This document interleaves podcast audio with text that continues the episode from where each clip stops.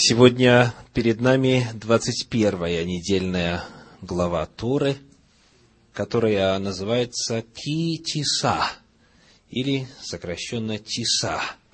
Грех золотого тельца.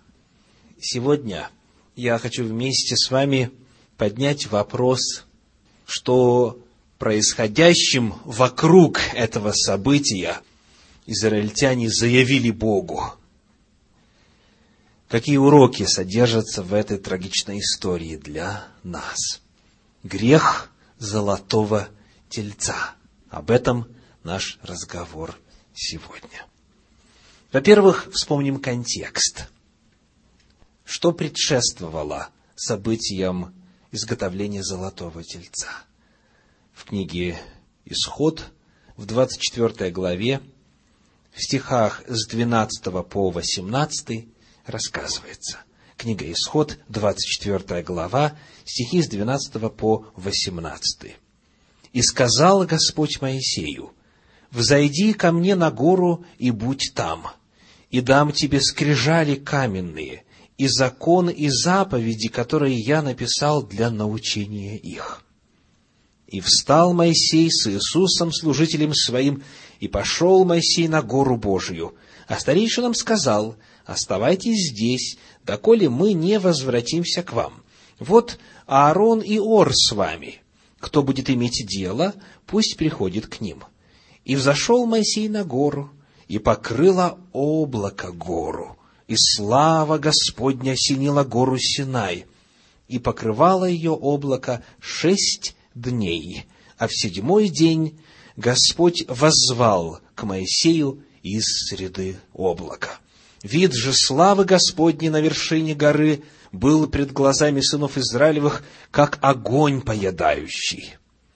Моисей вступил в середину облака и взошел на гору, и был Моисей на горе сорок дней и сорок ночей.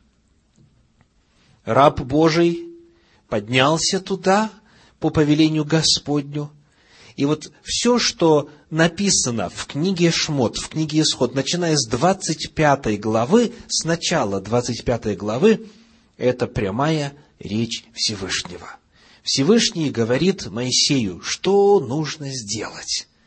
И главная тема этой речи Всевышнего – это в первую очередь построение мешкана, построение святилища, построение скинии – и вот Моисей пребывает в этом великолепии Божьей славы, наслаждается общением со Всевышним сорок дней и сорок ночей.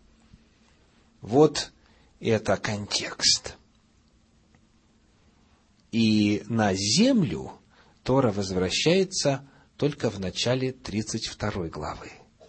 То есть, с 25 главы до конца 31 в книге Исход – описывается божественное измерение. Рассказывается о том, как Моше провел там вот эти сорок дней.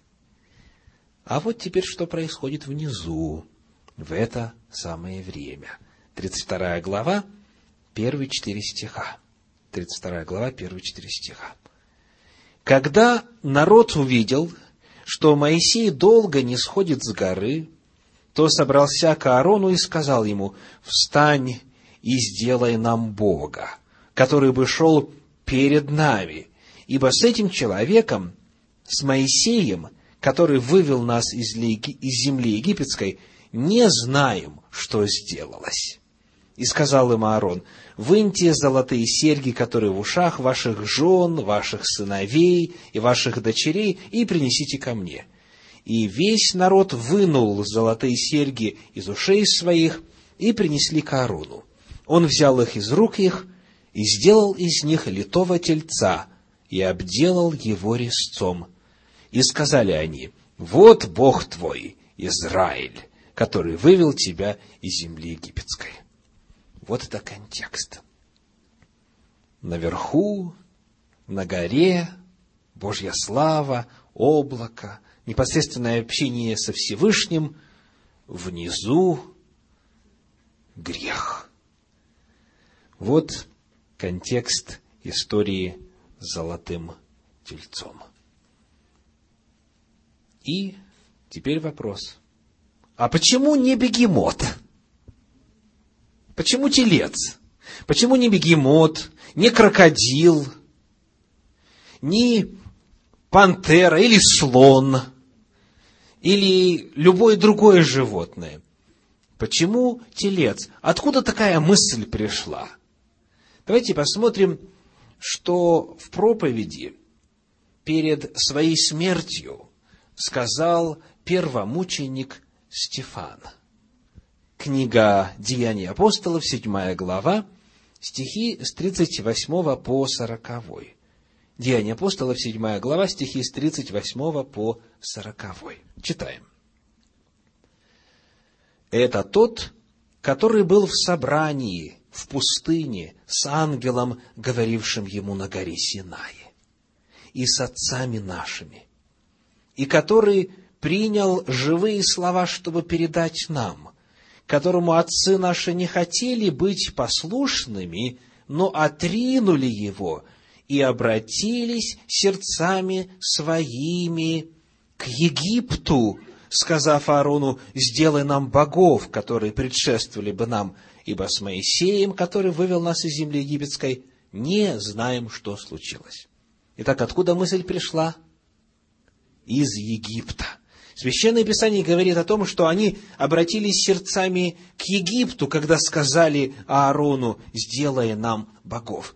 То есть, пребывание в Египте наложила свой отпечаток на народ Божий. Потому давайте посмотрим, какой же из божеств, какой из богов египетских выступает в форме тельца. Есть ли, в принципе, в египетском пантеоне телец?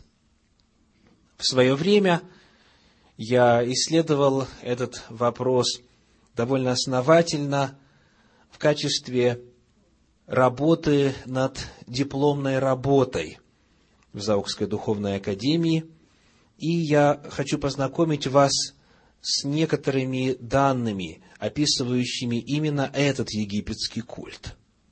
Священным животным одного известного египетского бога, Осириса, одного из самых популярных египетских божеств, был бык.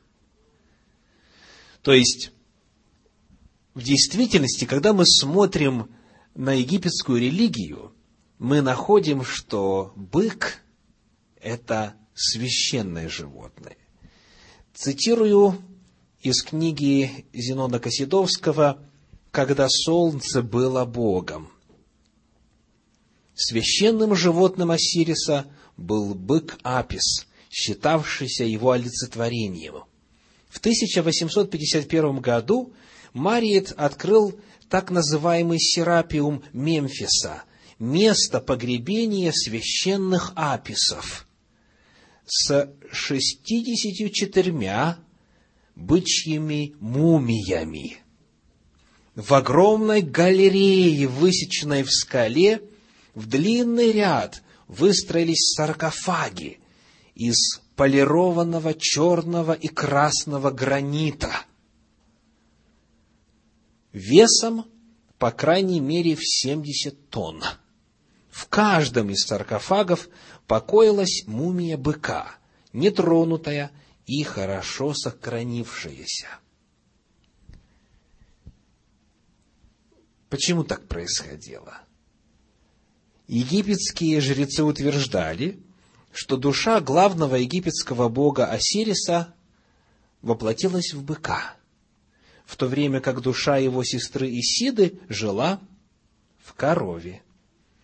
Священный бык мог иметь много имен, поскольку каждый из городов, где поклонялись быку, одаривал его особым именем.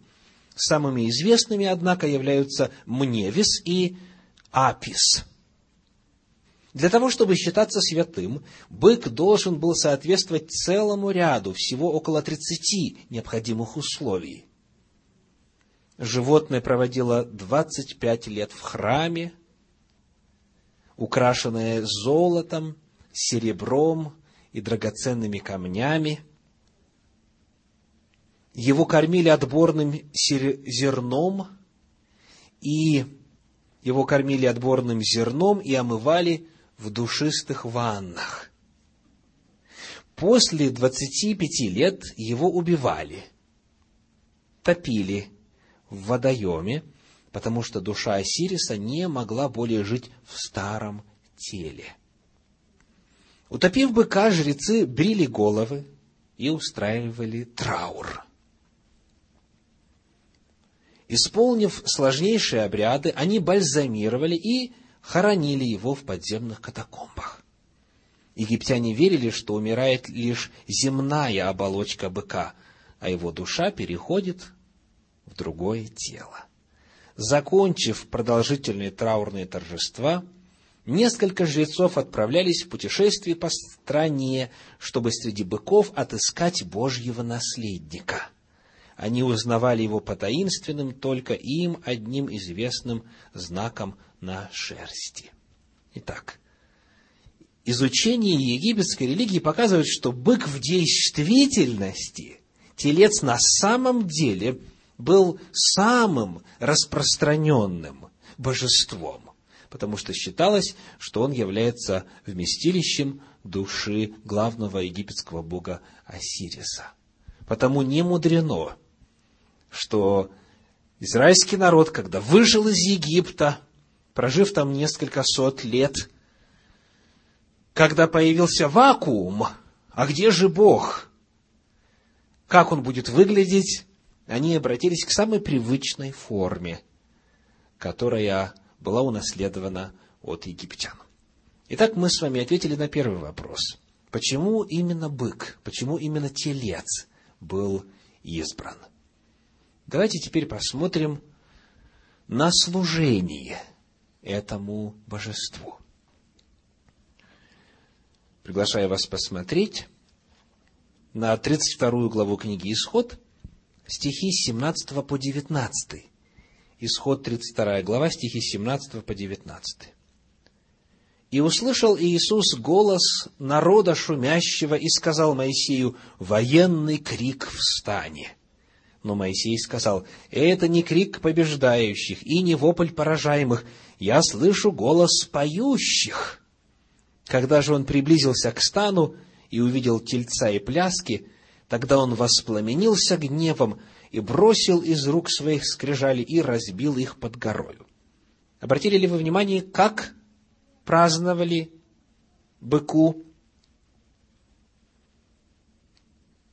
пляски и песни. Пляски и песни. Причем громогласно. Не так, как в некоторых конгрегациях поют, чтобы никого не разбудить часом. Далеко было слышно, да, веселье. То есть с большим энтузиазмом они поклонялись этому божеству. И вот снова небольшой отрывочек из моей дипломной работы. Избранник, украшенный цветами и разноцветными лентами, шел в сопровождении торжественной процессии прямо в храм. То есть вот тот, кого жрецы нашли по вот этим известным им 30 признакам, вот тот, кто теперь был новым телом души Осириса, он, украшенный цветами, разноцветными лентами, шел в сопровождении торжественной процессии в храм. По дороге его приветствовали толпы верующих. Люди пели и танцевали. По словам Диодора Сицилийского, в Никополисе женщины имели право в течение, в течение 14 дней осматривать нового Бога, и дальше, после глубокого траура, вызванного смертью прежнего Аписа, начиналось дикое ликование. Женщины играли на кастаньетах, мужчины на флейтах, народ пел и по такту музыки хлопал в ладоши. Начинались сладострастные пляски, вино пилось без меры, и все празднество превращалось в дикую вакханалию животных страстей и чувственности. Ритуал, как мы видим, тоже был унаследован. Как поклонялись Осирису в его воплощении, так поклонялись израильтяне этому золотому тельцу. Второй элемент служения, который мы находим, это 25 стих 32 главы книги Исход. Исход, 32 глава, 25 стих. Сказано в синодальном переводе так. Моисей увидел, что это народ необузданный, ибо Аарон допустил его до необузданности, к посрамлению перед врагами его. Очень интересно смотреть, как Библия читается в разных переводах. Вот, например, один из англоязычных переводов, King James Version, перевод короля Иакова, этот 25 стих 32 главы книги Исход предлагает так. And when Moses saw, и когда Моисей увидел, that the people were naked, что люди были обнажены, for Aaron had made them naked unto their shame among their enemies. Ибо Аарон привел их к ноготе, к стыду их среди врагов их. Есть небольшое отличие в переводе, правда? У нас сказано, довел до необузданности, и Моисей увидел народ необузданный, а этот англоязычный перевод говорит, Моисей увидел, что народ обнажен, увидел голый народ. Что же на самом деле здесь? Давайте обратимся к оригиналу. В подлиннике перед нами древнееврейский глагол «пора». Он у нас переведен как «необузданный». «Пора», по-древнееврейски «пора».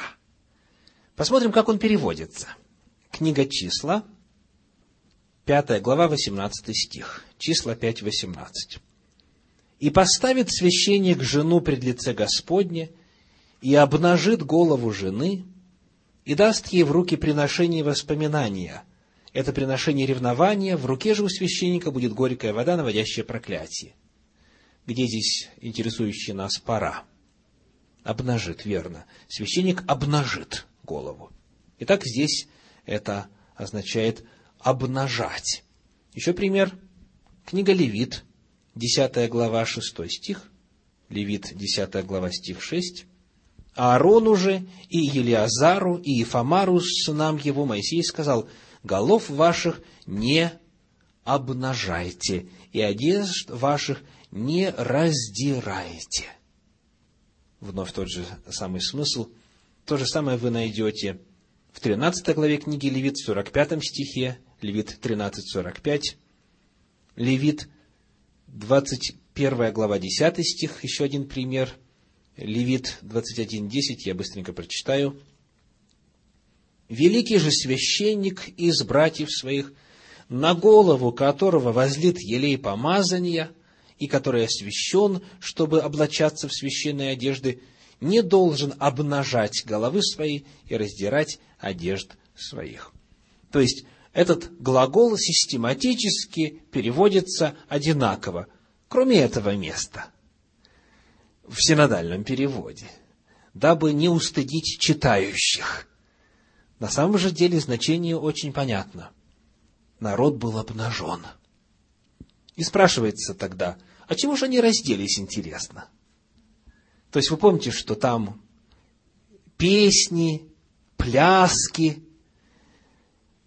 вино, потому что народ сел есть и пить. И вдруг он видит, что народ обнажен. Чтобы дополнить картину, давайте рассмотрим еще один стих в этой главе. 32 глава, 6 стих. Исход 32.6. На другой день они встали рано и принесли все сожжения, и привели жертвы мирные, и сел народ есть и пить, а после встал играть. Вот нас интересует значение этого слова «играть». Что же это такое? В подлиннике используется глагол «цахак». «Цахак». Посмотрим, как он переводится в Священном Писании, этот глагол. Книга Бытие, 26 глава, 8 стих. Бытие, 26 глава, стих 8. Здесь описывается эпизод из жизни патриарха.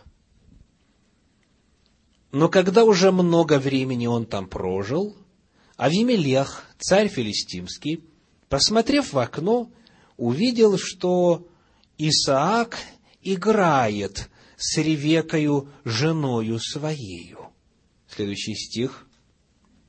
И призвал Авимелех Исаака и сказал, вот это жена твоя, как же ты сказал, она сестра моя? Исаак сказал ему, потому что я подумал, не умереть бы мне ради ее. Что означает глагол «играть» в этом месте? Можно ли догадаться, в какую игру они играли? Довольно понятно, правда? Из того, что между ними происходило, царь филистимский с ясностью понял, что его обманули, что они не брат с сестрой, они муж с женой. Еще один пример. Книга Бытие, 39 глава, стихи 14 и 17. Бытие, глава 39, стихи 14 и 17. Кликнула домашних своих и сказала им так, «Посмотрите, он привел к нам еврея ругаться над нами. Он пришел ко мне, чтобы лечь со мною, но я закричала громким голосом». 17 стих и пересказала ему те же слова, говоря, «Раб-еврей, которого ты привел к нам, приходил ко мне ругаться надо мною». Здесь цахак переведено как «ругаться». И в данном случае в чем жена Патифара обвиняет Иосифа? В попытке изнасилования, да? То есть, именно вот в таких действиях, которые бы расценивались как нарушение заповеди «не прелюбодействуй».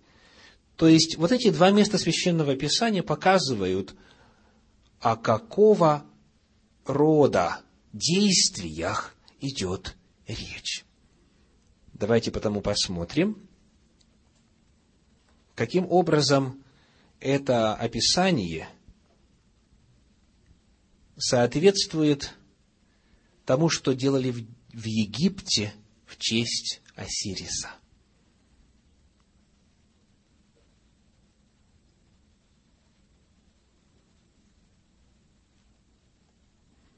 Осирис – это бог любви и плодородия.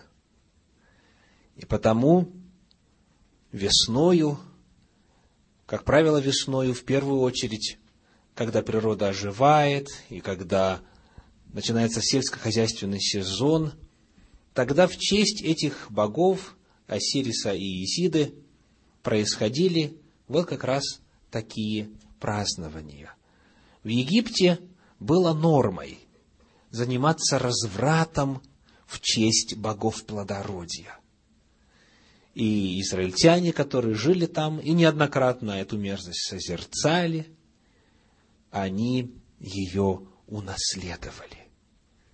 Итак, грех золотого тельца – это нечто омерзительное, это нечто намного более страшное, чем можно увидеть при прочтении только лишь синодального перевода, поскольку русскоязычному читателю это все постарались сгладить, чтобы не вызвать лишних и вопросов, и ощущений неловкости при прочтении.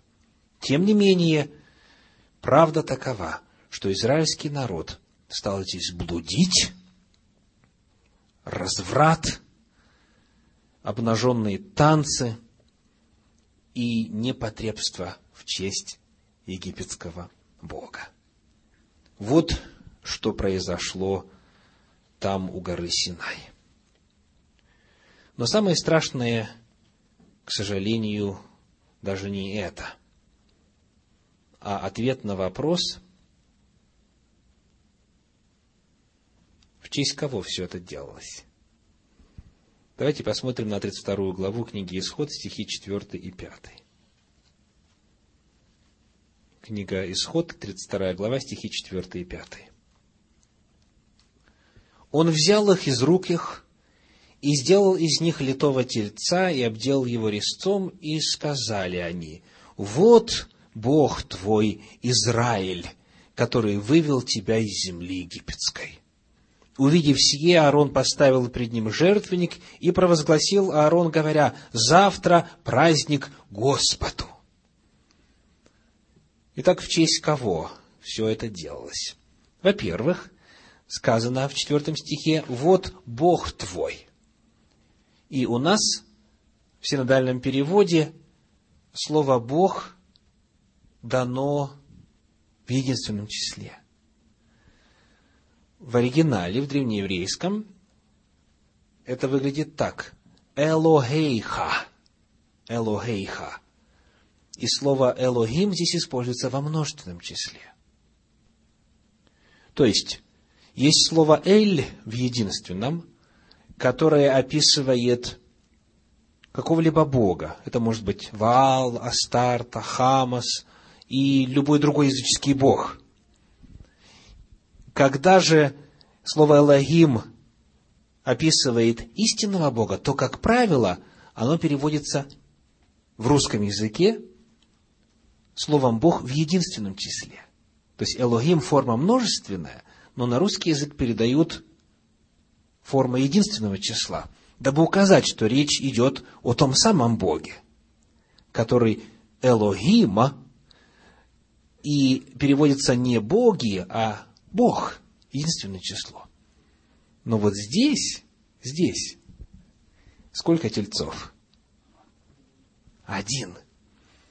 Но, тем не менее, сказано Элогейха. Боги твои или твой.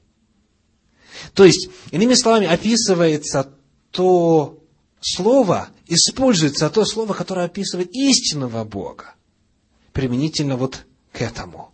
Если было бы два тельца, тогда еще было бы понятно использование множественного числа применительно вот к этим изображениям. Но здесь один телец. Но еще хуже в пятом стихе. Завтра праздник Господу, сказано. Завтра праздник Господу. И здесь уже используется имя, которое никак ни с чем не спутать. Это четырехбуквенное имя, это священное имя. И это слово, которое традиционно в иудаизме не произносится, оно заменяется именем Божьим Адонай, либо оно заменяется просто словом имя. Имя в древнееврейском – это Шем. И когда речь идет о Боге, то говорят Ашем. Ашем или Ашем.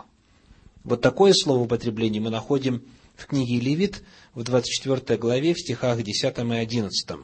Книга Левит, 24 глава, стихи 10 и 11.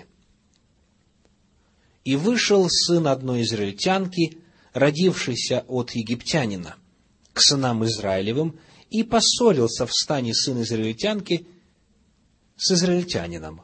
Хулил сын израильтянки имя Господне и злословил, и привели его к Моисею. Если вы успели открыть, это книга Левит, 24 глава, стихи 10 и 11. Нас интересует сейчас более 11 стих. Вы видите, одно слово выделено курсивом в синодальной Библии, да? это слово Господне. То есть оно добавлено туда. Оригинал дословно говорит, хулил сын израильтянки имя. Чье имя? Понятно, что Господне, потому что там Гашем с артиклем. То есть, если бы нам сказать по-русски хулил имя, то было бы непонятно, какое имя. Но когда говорят Хашем или Ашем, то еврею понятно, о каком имени идет речь. Потому вот вместо того, чтобы говорить Бог или Господь или Вседержитель, очень часто говорят Ашем. Ашем подразумевается вот то самое имя, которое обозначает Всевышнего Бога. Так вот, этот праздник в честь истинного Бога, в честь Ашема. Представляете? Вот этот весь разврат, эта вся разнузданность, эти все пляски и все прочее, это все во имя того Бога, который вывел из земли египетской, просто вот представлен таким интересным образом. Как называется это явление? Когда смешивается несмешиваемое. Это обозначается термином синкретизм. Синкретизм, как говорит философский энциклопедический словарь, это сочетание разнородных воззрений, взглядов, при котором игнорируется необходимость их внутреннего единства и не противоречия друг другу. То есть, внутренне неединые, противоречивые воззрения, они соединяются просто механически. Вот это синкретизм. То есть перед нами здесь страшный пример синкретизма, когда язычество практикуется во имя Божие. Это смешение одного с другим. Под личиной служения Богу на самом деле служат языческим божествам. Это самая страшная религиозная беда, которая существует в религиозном мире. И Божье отношение к такой ситуации конкретно и определенно. В книге Исход в 34 главе, в стихах с 12 по 14 написано, Исход 34 глава, стихи с 12 по 14. «Смотри, не вступай в союз с жителями той земли, в которую ты войдешь, дабы они не сделались сетью среди вас. Жертвенники их разрушьте, столбы их сокрушите, вырубите священные рощи их, ибо ты не должен поклоняться Богу иному, кроме Господа, потому что имя Его – ревнитель, Он – Бог-ревнитель. И термин «ревнитель» очень уместен, потому что понятие ревности сопряжено с понятием любви. То есть, не ревнует тот, кому все равно. А если тебе кто-то дорог, то, естественно, появляется ревность. То есть, Господь, который вступил в заветные отношения с народом израильским, Он, конечно же, чувствует боль и чувствует предательство, когда соединяют служение Ему со служением языческим божествам.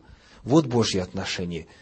Потому Бог говорит, да не будет у тебя других богов, истребите, вырубите, разрушьте, сокрушите, потому что я ревнитель.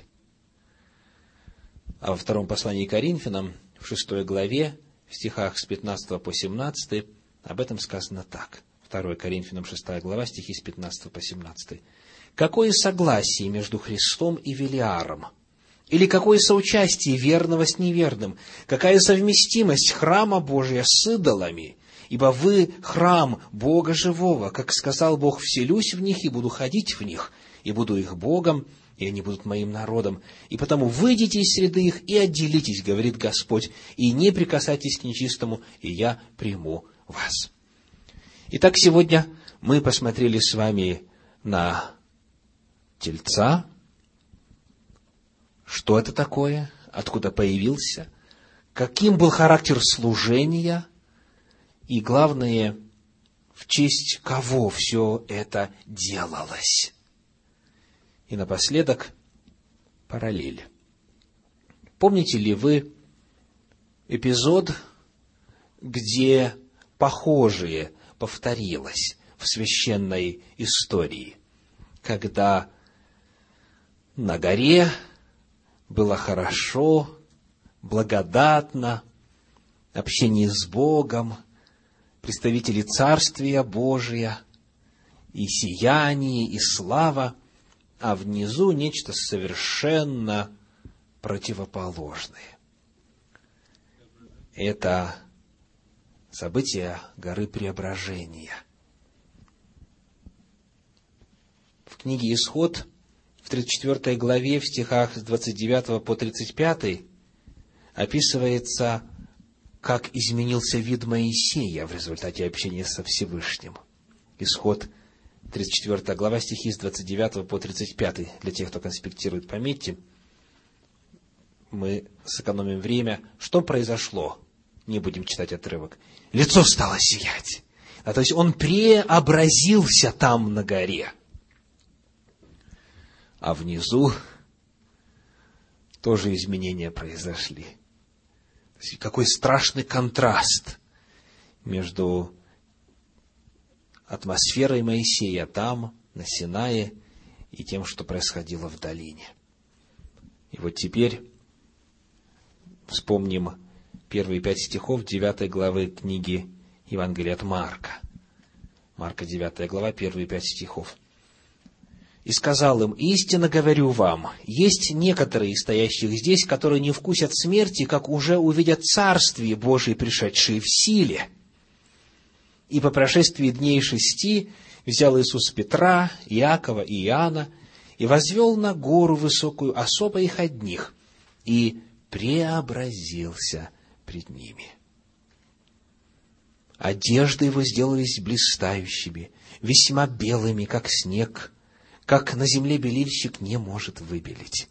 И явился им Илья с Моисеем, и беседовали с Иисусом. При сем Петр сказал Иисусу, «Рави, хорошо нам здесь быть. Сделаем три кущи, тебе одну, Моисею одну и одну Илье». Вот это небесная атмосфера. Близость Царствия Божья, лицезрение представителей Царствия Божья, изменение естества Ишуа там на горе – а помните, что внизу происходило в это время? И какой была реакция Иисуса Христа? Стихи с 14 по 19, это же 9 глава Евангелия от Марка. Марка 9 глава, с 14 по 19. «Придя к ученикам, увидел много народа около них и книжников, спорящих с ними. Тотчас, увидев его, весь народ изумился – и, подбегая, приветствовали его. Почему изумился? По той же причине, что и изумление при виде Моисея, который сошел с горы. Он спросил книжников, о чем спорите с ними? Один из народа сказал ответ, «Учитель, я привел к тебе сына моего, одержимого духом немым, где не схватывает его, повергает его на землю, и он испускает пену и скрежещет зубами своими и цепенеет. Говорил я ученикам твоим, чтобы изгнали его, и они не могли. Отвечая ему, Иисус сказал, «О, род неверный, доколе буду с вами, доколе буду терпеть вас». Вот представьте этот контраст. Спаситель только что общался с представителями Небесного Царствия, он только что был в небесной атмосфере. Естество его преобразилось. И он приходит вниз, а тут спорят, а здесь бесы себя проявляют, здесь неустройство. И он говорит, поскорее бы уже закончился мой путь здесь. Доколе буду с вами, сколько мне еще терпеть вас? То есть, вот этот вот опыт является повторением опыта Моисея. Вы помните, что Моисей тоже проявил чувство. Что произошло? Он разгневался, когда увидел вот этот вот контраст. Итак, некоторые выводы сегодня. Первый. Первое послание Коринфянам, 15 глава, 33 стих. 1 Коринфянам 15, 33. «Не обманывайтесь. худые сообщества развращают добрые нравы. Израильский народ, который жил среди язычников на протяжении нескольких сот лет, унаследовал, перенял, воспринял языческие обычаи. И потому появляется вопрос, как же быть? Как же быть? Священное Писание оставляет нам предостережение. Общение никогда не бывает безрезультатным. Общение всегда влияет на общающихся. И потому за исключением случаев миссионерской деятельности, когда у человека Божия, имеющего твердое основание в истине Слова Божия, есть четкая цель помочь вот этому неверующему, язычнику ли, или не знающему, или заблуждающемуся обрести для себя более полное понимание истин Слова Божия, за исключением вот этой цели, общение с людьми неистово развратными, с теми, которые попирают законы нравственности в открытую, и образ жизни их является ежесекундно нарушением воли Божьей, это общение потенциально очень опасно. И потому нужно просто отдавать себе отчет в этом. Это не означает, нужно запереться в келью, или же уйти в пещеру жить, или куда-нибудь в пустыню. Не об этом идет речь, а о том, что нужно помнить о факторе влияния друг на друга. И это влияние очень часто приводит к таким вот трагическим результатам. Потому если у вас есть выбор, общайтесь с теми людьми, которые могли бы способствовать духовному росту. А когда речь идет о нашей обязанности просвещать людей истинами Слова Божия, важно помнить о цели этого общения и о том, что мы призваны светить, а не наоборот. Второй вывод очень важный. Это опасность синкретизма. Помните, что такое синкретизм? Это соединение несоединимого. То есть того, что по природе своей противоречиво, но механически соединяется. Ну вот как, например, гадалка с иконой в руках. Или экстрасенс с Библией. Или